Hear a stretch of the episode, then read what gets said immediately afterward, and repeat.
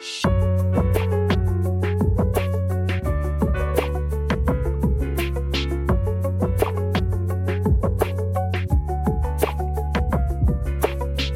inoubliables, c'est l'histoire d'une quête pour retrouver l'essence de fleurs oubliées du monde de la parfumerie.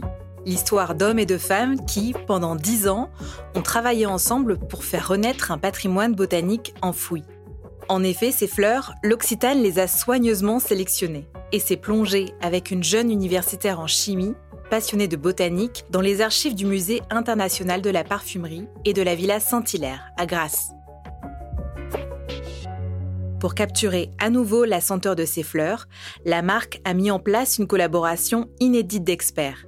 Chercheurs, producteurs d'ingrédients, parfumeurs, tous ont œuvré main dans la main, avançant à tâtons au fur et à mesure de leur découverte.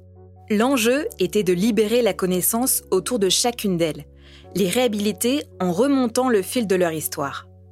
Car derrière chaque fleur qui disparaît, c'est une odeur qui se perd.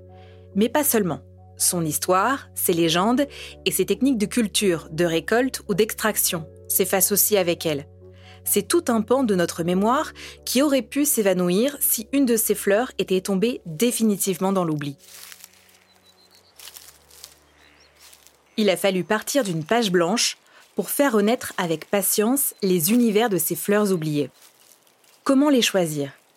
Comment remettre en place une filière lorsque c'est possible? Comment extraire l'essence de ces fleurs, en bref, comment les réinventer?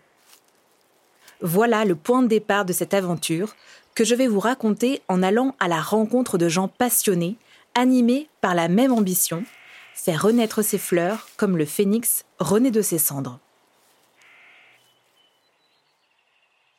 Alors ce projet, pour moi, il cultive le changement depuis son origine jusqu'à la mise euh, sur le marché des produits parce qu'il a fallu euh, bah, travailler avec une université, pouvoir accompagner, collaborer avec euh, une thésarde, pouvoir ensuite travailler avec des parfumeurs comme on l'avait jamais fait, puis ensuite pouvoir penser à des concepts à partir d'ingrédients. Et en fait, c'est vraiment cet aspect de collaboration, mais vraiment du bout en bout de la chaîne, qui pour moi est vraiment un changement qui est profond, parce qu'aujourd'hui, on en tire les bénéfices, puisque ça devient vraiment une façon de travailler de plus en plus courante.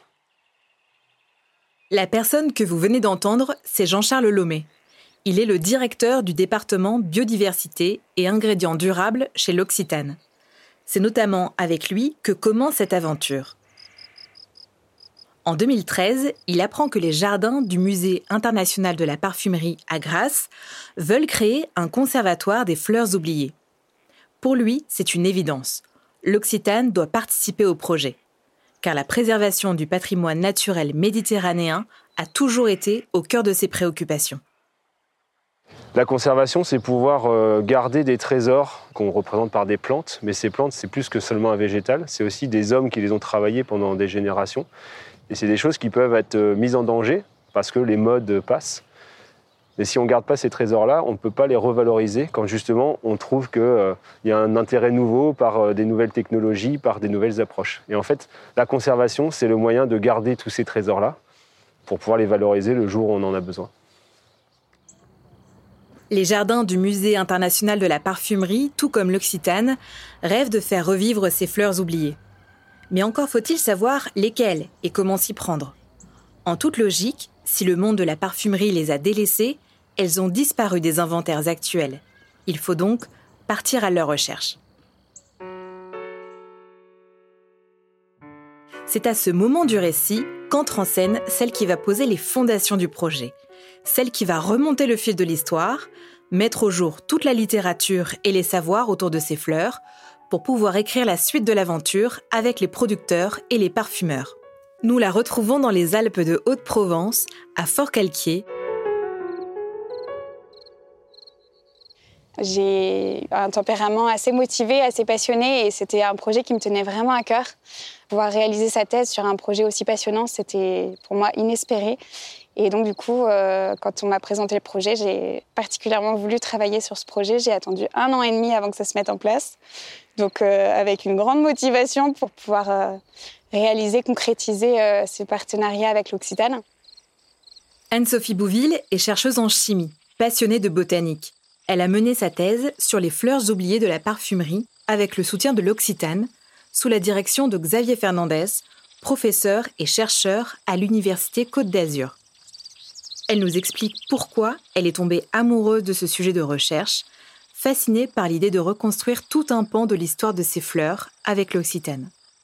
Quand on travaille en chimie, en général, on nous propose des sujets de thèse sur la synthèse du 2-imidoprazole, euh, assez moins concret et beaucoup moins compréhensible de tous. Et là, c'était un projet euh, hyper pluridisciplinaire, extrêmement motivant parce qu'il sollicite plein de domaines d'expertise différents, avec euh, des visibilités à la fois industrielles pour le développement d'une gamme, mais aussi une visibilité plus grand public avec le partenariat avec le musée de la parfumerie. Donc euh, l'objectif de pouvoir présenter ça au grand public, présenter tous les travaux de recherche, d'avoir euh, de la vulgarisation scientifique au, sein de sa thèse, c'est aussi quelque chose euh, qui est rarement donné dans une thèse et qui permet de pouvoir élargir son champ de recherche, son champ de compétences, d'activité. Pour Anne-Sophie Bouville, il y a un énorme savoir à remettre en lumière et l'opportunité de rendre ses connaissances accessibles au grand public. Une occasion extraordinaire pour n'importe quel doctorant ou doctorante. La première partie du travail d'Anne-Sophie va être de faire un recensement colossal, un inventaire à la Prévert des plantes utilisées autrefois en parfumerie et dont les archives se souviennent ce serait prétentieux de dire que j'ai creusé tous les livres de l'histoire de la parfumerie, mais en tout cas d'en creuser un maximum pour qu'au bout d'un moment, je commence à travers les lectures des livres à recouper tout le temps les plantes que j'avais déjà référencées. Même des ouvrages qui sont extrêmement fragiles. Hein. Il y en avait où il fallait mettre les gants de soie, tourner les pages très délicatement pour pas déchirer la page pour pouvoir lire euh, ces recettes qui existaient. Et donc, du coup, je faisais des journées de récolte d'informations, de plantes euh, référencées. Donc, au fur et à mesure, on engrange les plantes, on les liste avec l'histoire associée. Et c'est comme ça que, euh, au bout de peut-être un an, j'ai commencé à avoir 500 plantes, au bout de deux ans, 600, 700, 800 plantes. Ça s'enrichissait tout au long de la thèse. Je dirais pas que les 800 plantes étaient présentes au bout de six mois ou un an. C'était vraiment un enrichissement au fur et à mesure. Euh, je lisais un nouveau livre, je trouvais trois nouvelles plantes et du coup, je les référençais en plus, je les proposais à l'Occitane, en tout cas en considérant ce cahier des charges que la société avait et ça se construisait euh, un peu comme ça en collaboration entre l'université et l'Occitane. En effet, l'Occitane ne va retenir qu'une infime partie du grand recensement d'Anne-Sophie. Les fleurs sélectionnées seront celles qui répondront aux exigences de la marque en termes d'environnement, de respect des producteurs et de développement olfactif industriel. Il fallait qu'elle ait un lien avec la Provence, le pourtour méditerranéen. Il ne fallait pas que la plante soit réputée en tant que plante euh, protégée, donc en voie de disparition. Et l'autre gros point écologique, c'était il fallait pas qu'elle soit envahissante, parce que sinon, euh, bah, c'est contraire à l'éthique de la marque. Et le dernier point, c'était euh, réglementaire. Donc il fallait que la plante ne soit pas référencée pour une réglementation quelconque. Et certains ingrédients sont listés comme étant potentiellement allergènes ou photosensibilisants, en tout cas entraînant des réactions cutanées. Et donc pour ces raisons-là, certaines plantes sont écartées de la parfumerie aujourd'hui. Ce sont donc tous ces critères qui vont permettre de faire un énorme travail de tri. De 800 plantes recensées, vont subsister 8 fleurs candidates. C'est le nom que donne Anne-Sophie aux fleurs qui pourront peut-être devenir un parfum pour l'Occitane. Mais la sélection ne s'arrête pas là. Il faut maintenant déterminer celles qui pourront être cultivées ou récoltées en respectant les valeurs de l'Occitane. Puisque ces fleurs ont été oubliées de la parfumerie, il n'existe plus de culture ou de récolte à grande échelle. Il faut donc construire de nouvelles filières avec les producteurs, soit planter et cultiver de nouveau ces fleurs si c'est rentable, soit y renoncer quand les besoins en matière sont trop faibles. C'est là, pour la première fois, que le projet Fleurs inoubliables est confronté à la réalité économique. Pour l'Occitane et ses partenaires, le défi est maintenant de trouver quelles fleurs pourront être produites selon leurs critères à savoir une cueillette ou une culture responsable et durable dans le plus grand respect de la biodiversité. C'est tout le travail de Romain Pochet, chargé de filière au service biodiversité et ingrédients durables chez l'Occitane. Alors les critères pour euh, reconstruire une, filière de production étaient multiples. En fait, il y en avait deux principaux. Le premier, c'était euh, la faisabilité technique avec euh, les producteurs en fonction de leurs moyens de production, de leur surface, des propriétés des plantes aussi et de leur euh, adaptation sur les terroirs sur lesquels on était. Et puis le second, c'était l'intérêt que la culture allait présenter pour les producteurs en termes économiques, également l'éco-bénéfice qu'allait pouvoir apporter euh, la culture euh, d'une plante. Sur certaines plantes, ben, on a pu voir que son implantation sur une exploitation ben, pouvait avoir des co-bénéfices comme l'augmentation de la biodiversité, par la rotation des cultures, voire même des effets euh, directs euh, en fait sur d'autres cultures. Pour les producteurs, une filière rentable est une condition sine qua non. Pour l'Occitane aussi, impossible d'imaginer reconstruire une filière si elle n'a pas un rendement suffisant pour ses producteurs. C'est ainsi que le mélilo, la première des fleurs sélectionnées, va donner du fil à retordre à nos passionnés de fleurs oubliées. Le mélilo, donc euh, la première fleur qui a été identifiée euh, pour ce projet Fleurs oubliées.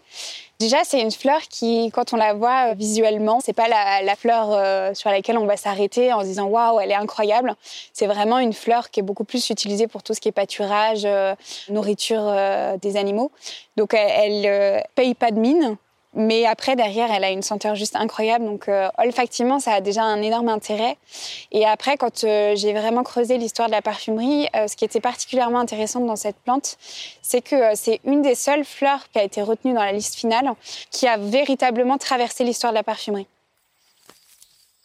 Une senteur incroyable et puissante, comme celle du foin coupé ou séché, une odeur suave et vanillée c'est un coup de cœur olfactif immédiat pour l'Occitane. Mais comme nous vous l'avons raconté, le projet Fleurs inoubliables, c'est aussi celui de recréer des filières de production pour chaque fleur, de trouver le meilleur moyen de la valoriser et de relancer son exploitation dans la parfumerie. Cette ambition va être contrariée pour le mélilo. Son extrait très dilué ne nécessite pas de production suffisamment conséquente pour justifier de créer une filière comme nous l'explique Romain Pochet. On avait besoin d'une quantité assez faible de mélilo à cause de l'effet euh, dilutif de l'extrait. L'extrait euh, est obtenu par infusion et donc euh, on a une petite quantité de plantes qui permettent de produire une quantité importante d'extrait. Et donc, malgré les quantités qu'on consomme d'extrait, on n'a pas une quantité suffisante pour justifier de la mise en place d'une filière. Mais du coup, ça a été un point d'enseignement très important et de vigilance sur les autres plantes. Et c'est ce qui nous a permis justement d'être euh, en veille sur euh, l'aspect de l'intérêt pour les agriculteurs. Il n'y aura donc pas de filière créée pour le mélilo. Mais il y en aura pour l'aubépine et la barbotine, les autres heureux élus de la sélection. Et pour le mélilo, l'Occitane choisira un approvisionnement responsable dans des filières qui existent déjà. Cette déconvenue montre à quel point l'aventure s'est déroulée pas à pas, à tâtons. Chaque étape franchie était comme un nouveau départ à la découverte d'un territoire inconnu. Une approche singulière qui allait révolutionner la création olfactive.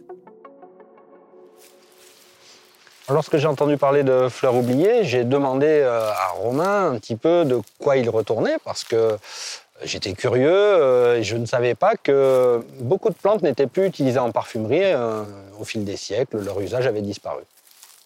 Cet homme un peu curieux, c'est Jean-Pierre Pavier. Il vit à Luce-la-Croix-Haute, dans la Drôme, à plus de 1000 mètres d'altitude. C'est là qu'il cueille l'aubépine, ou comme l'Occitane a choisi de l'appeler, la noble épine. Ce producteur a grandi avec cette fleur et cette aventure lui offre la possibilité de la faire renaître pour la parfumerie. Noble épine, euh, c'est une plante euh, à proximité de laquelle je vis depuis que je suis euh, tout petit. On la voit fleurir au printemps, on voit ses beaux fruits rouges à l'automne et au début de l'hiver. C'est une fleur qui a toujours été utilisée par les grands-mères, c'était un remède de grand-mère depuis toujours. Elle est toujours utilisée à l'heure actuelle en médical. On peut dire que c'est une plante compagne de l'homme, qui vit toujours à proximité de l'homme. Alors j'ai toujours plaisir à récolter la noble épine parce que la récolte s'effectue euh, au début de l'été, vraiment euh, au moment où en montagne euh, on commence vraiment la belle saison. Et c'est un signe pour nous ben, voilà, de renouveau, d'une nouvelle saison qui commence. Pour Jean-Pierre Pavier, aimer la noble épine, c'est aussi pratiquer une cueillette durable, soignée, certifiée bio et tournée vers la réhabilitation de la diversité Pour l'aspect biodiversité, euh, mon action est relativement limitée, si ce n'est qu'en taillant les arbres, je leur permets de garder une bonne forme, entre guillemets, de faire toujours des jeunes pousses, euh, des rameaux frais, donc plus de fleurs. Mais euh, par contre, cet arbre est très important pour la biodiversité. Il sert de refuge aux oiseaux qui viennent nicher en son sein. Il est mellifère, il attire les abeilles. Et il sert aussi de source de nourriture à l'automne avec ses fruits pour nombre d'oiseaux et d'autres espèces qui les consomment. La cueillette de Jean-Pierre Pavier décuple les pouvoirs de la fragile noble épine. Elle permet de faire pousser plus de fleurs pour les abeilles et de produire davantage de fruits pour les animaux. Mais attention, à l'image de sa fleur douce et délicate, la noble épine ne se laisse pas approcher facilement. La récolte de la noble épine s'effectue de manière manuelle. Alors il ne faut pas oublier les gants parce qu'il y a des épines assez costauds. Donc on peut récolter euh, ce qui est à hauteur d'homme sur les branches directement sur l'arbre. Ces branches-là, lorsqu'on a enlevé les fleurs et les feuilles, on les taille, on les coupe pour que l'arbre repousse correctement. Et puis toutes les parties supérieures, on les coupe avec un échenilloir, c'est une scie à rallonge en fait tout simplement, et on va tailler l'arbre, on va couper les branches et récolter ce qui nous intéresse dessus. C'est une fleur qui est assez sensible, donc on la met rapidement sur des tissus à l'ombre et puis, euh, au bout de quelques heures, il faut l'emmener au séchoir. Le séchoir, c'est un endroit ventilé où elle est mise sur des clés en fine couche. Elle sèche en l'espace de 3 à 4 jours. Et une fois sèche, elle est conditionnée euh, et expédiée euh, au parfumeur directement qui va la transformer derrière. En écoutant Jean-Pierre Pavier, qui la récolte depuis 15 ans, on pourrait se dire que ça n'a pas l'air si compliqué. C'est sans compter la floraison de l'aubépine, très aléatoire. D'une année sur l'autre, la récolte peut varier du tout au tout. C'est une première difficulté. La seconde, c'est qu'une fois cueillie, la fleur est très fragile. En effet, fraîche, elle fermente très vite. La conserver est un défi. Pour le relever, Jean-Pierre Pavier a trouvé la parade. Il la sèche presque immédiatement après l'avoir récoltée. Cette fragilité et ce caractère imprévisible de l'aubépine expliquent sans doute pourquoi cette fleur n'ouvrait plus ses pétales à la parfumerie. Elle a été peu à peu remplacée par de la synthèse pour retranscrire cette odeur fleurie poudrée, employée aussi pour améliorer la tenue de l'accord global d'un parfum. Considérés comme trop compliqués, trop difficiles à manipuler, le mélilo et la barbotine ont aussi été écartés avec l'avènement des molécules de synthèse dans la parfumerie.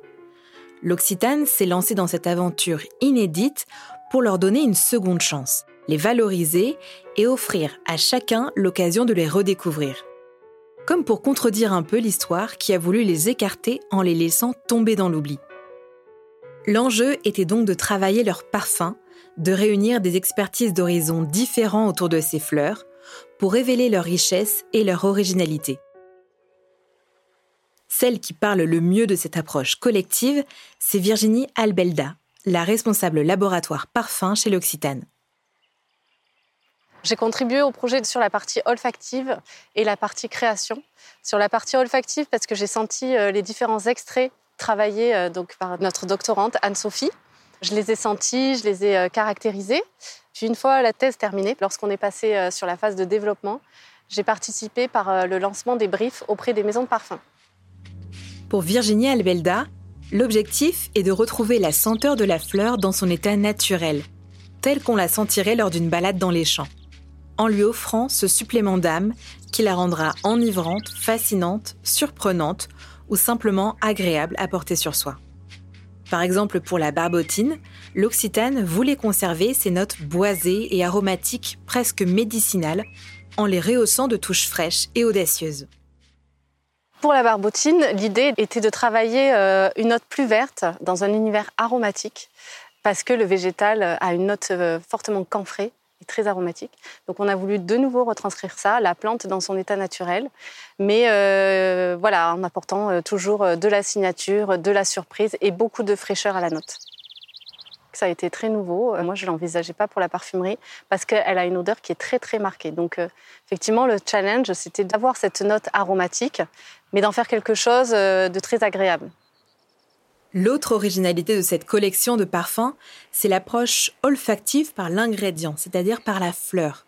Le fait de créer une fragrance en partant directement de la fleur, c'est une première pour les parfumeurs. L'Occitane leur fournit directement le mélilo, l'aubépine et la barbotine. L'idée, c'est de créer un parfum en valorisant un ingrédient, mais aussi une filière, un mode d'extraction et un territoire. Donc les parfumeurs euh, ont accepté le projet, ils étaient euh, très enthousiastes à l'idée de travailler ces fleurs oubliées. Pour eux, c'était nouveau en fait que l'on amène, en même temps que le brief olfactif, que l'on amène l'ingrédient et c'est ça qui les a beaucoup euh, marqués dans ce projet-là.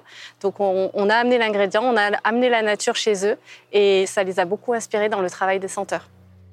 La noble épine cueillie sur les hauteurs de Luce-la-Croix-Haute ou la barbotine cultivée par Magali et Philippe Marie dans les champs de Jouques en Provence ont été transmises sans intermédiaire aux parfumeurs. Une nouvelle façon de considérer la production, de distiller la fleur et de valoriser son terroir. Virginie Albelda a proposé aux parfumeurs un défi avec ses fleurs. Faire naître des parfums surprenants, parfois clivants, flirtant avec la parfumerie dite de niche. Cette expérience est unique car pour chacune des fleurs, à l'exception du mélilo, des filières entières ont été construites. L'Occitane connaît tout de ces plantes. Comment elles poussent, qui les cultive, comment elles sont récoltées puis transformées pour préserver leur parfum une fois cueillis. Cette expertise sur le terrain a bénéficié des recherches d'Anne-Sophie Bouville, sans qui il aurait été impossible de savoir que les parfums du mélilo, de l'aubépine et de la barbotine pouvaient revivre aujourd'hui. Ce que raconte la chercheuse et tout ce que vous avez entendu dans cet épisode, c'est une nouvelle façon de concevoir des parfums une aventure collective pour poser un nouveau regard sur ces fleurs inoubliables qui ornent nos champs et nos jardins. Jean-Charles, Anne-Sophie, Romain, Jean-Pierre, Virginie et beaucoup d'autres chez l'Occitane ont cru en ce projet pendant des années, malgré les revers et les incertitudes. Ils et elles ont eu cette intuition commune. Le passé peut être une source inépuisable d'innovation pour peu que l'on porte sur lui une attention et un regard nouveau. Ça, c'était vraiment ce qui m'intéressait beaucoup dans ce projet. C'était plutôt que de toujours aller chercher du nouveau, du nouveau, du nouveau, allons puiser dans les connaissances de nos ancêtres, qui étaient des mines, des, ressources euh, incroyables et infinies en termes de connaissances, en termes de maîtrise aussi des plantes, parce qu'ils avaient une connaissance qui se développait à travers les connaissances euh, des ancêtres, la connaissance aussi euh, extrêmement expérimental et aujourd'hui on veut trop innover en voulant développer de nouvelles choses, mais il y a plein de richesses dans le passé. Et c'était vraiment, je trouve, le, principal point d'innovation, euh, d'originalité en tout cas du projet. C'était d'aller chercher dans le passé du nouveau.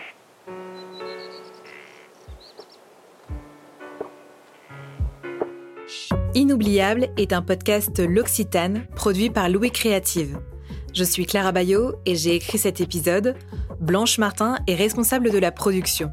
Marie Jaworski s'est occupée du montage, de la réalisation sonore et du mixage. La musique originale a été composée par Marine Kéméré. Merci à Anne-Sophie Bouville, Jean-Charles Lomé, Jean-Pierre Pavier, Romain Pochet et Virginie Albelda pour leur participation. Et si cette belle histoire vous a plu, la meilleure façon de soutenir le podcast, eh c'est d'en parler autour de vous tout simplement en partageant le lien d'écoute que vous pourrez retrouver dans la description de l'épisode. Vous pouvez aussi laisser des étoiles et des commentaires. Merci beaucoup.